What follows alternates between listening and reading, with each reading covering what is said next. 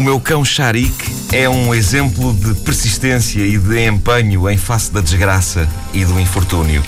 Como é sabido, até porque isso foi um acontecimento uh, largamente debatido aqui na rádio e também no meu blog há uns anos, o meu fiel cão foi operado à sua masculinidade no sentido de poder viver uma vida sossegada, rodeado de cadelas com cio, sem correr o risco de as engravidar. Uh, e foi uma decisão complicada e que eu tomei com grande desconfiança e preocupação, uh, tendo o veterinário atribuído essa desconfiança e essa preocupação ao meu orgulho masculino.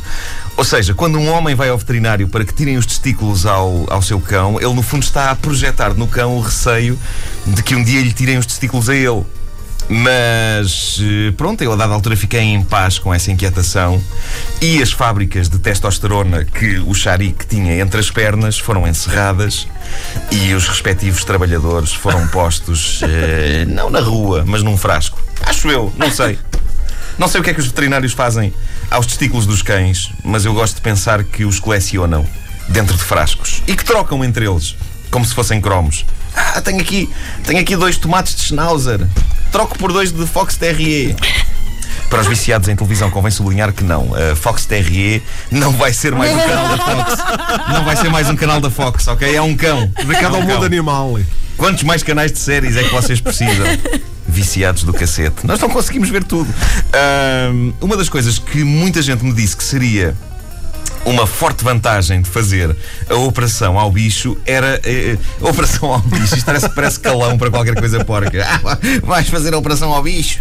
Ah, não, é a operação ao cão, ao Sharik. Ah, uma das vantagens eh, era ele passar a lidar de forma descontraída e desinteressada quando as minhas cadelas estivessem com o cio. Pois bem, uma das minhas cadelas está com o cio e o animal está doido. Ah, doido como se não só tivesse ainda testículos, mas como se os tivesse grandes e cheios, que nem dois Kinder Surpresa dos maiores. Ah, e conti- continua a fazer algo que costumava ser ditado pela testosterona. Ele anda a marcar com urina os locais por onde a minha cadela anda, o que não seria grave se esses locais se chamassem árvore ou terra, mas que é bastante incomodativo quando os locais em questão se chamam sofá ou tapete. Ah, Seja como for, há um lado em mim que está extremamente orgulhoso do meu cão Sharik. Ele é uma lição, é um hino. Um hino para todos nós, machos do mundo. Ali está um macho que simplesmente não quer saber. Cortaram os testículos e depois, vamos a isto, onde é que estão as gajas? o Sharik é o John Wayne dos cães. Se um dia uma bala perdida no Velho Oeste tivesse acertado na genitália do John Wayne, o que é que ele fazia? Despejava whisky na ferida e no dia seguinte estava a fazer sexo desenfreado com uma mulher ou mais.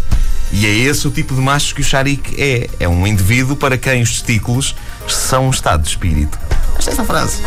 Os testículos são um estado de espírito. Ah, e isto levou-me a pensar nos eunucos. Os eunucos são homens que não têm nada cá em baixo. Eh, o primeiro registro da existência de eunucos na sociedade data do século XXI antes de Cristo na Suméria. E isto é giro, estou a ser didático neste momento, estou a fazer serviço público, embora não esteja inteiramente eh, claro na minha mente que tipo de serviço público será contar a história dos eunucos, mas eh, é, é mais uma coisa que se sabe para discutir em festas ou jantares de empresa. Pelo menos é público. É público, sem dúvida. E agora De uma público. maneira muito peculiar. Ah, mas ah, é verdade, ah, senhoras e senhores, o primeiro registro da existência de eunucos, homens a quem foi cortada a masculinidade, data do século XXI a.C., na bonita Suméria, e eram os primeiros tempos de uma prática a que várias sociedades ah, vieram desde então a achar uma ideia gira, que é retirar a homens as partes baixas, de modo a que eles pudessem desempenhar determinadas profissões, como por exemplo a de guardião de haréns. Eu pergunto-me se tudo o que a profissão implicava estaria descrito no anúncio de emprego. Guardião de harém precisa-se. Não é necessário experiência. Ausência de pênis e testículos obrigatória. Ah, creio que não. Acho que essa parte eles só diziam na altura da entrevista aos candidatos.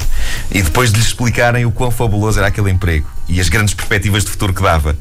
E quando eles falavam nas grandes perspectivas de futuro, era a altura em que o candidato dizia: pá, ótimo, grandes perspectivas de futuro, vamos a isso, até porque eu vou-me casar para o mês que vem e nós queremos ter filhos rapidamente. É pá, isso é capaz de ser um problema, amigo. É, bom, seja como for, eu acho que devia acontecer com alguns eunucos o mesmo que está a acontecer com o meu concharique. Uh, durante o dia, durante o horário de expediente, eles lá desempenhavam a sua profissão, não é? Tudo muito certinho. Estou lá, estou a guardar o harém.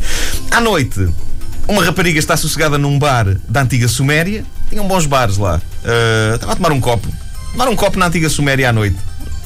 Há, há bares na antiga Suméria para tomar copos bons. E eis que um tipo se senta ao lado dela, trocam olhares, ele sorri, ela sorri e ele finalmente diz: "Eh, As suas roupas ficam muito bem espalhadas no chão do meu quarto.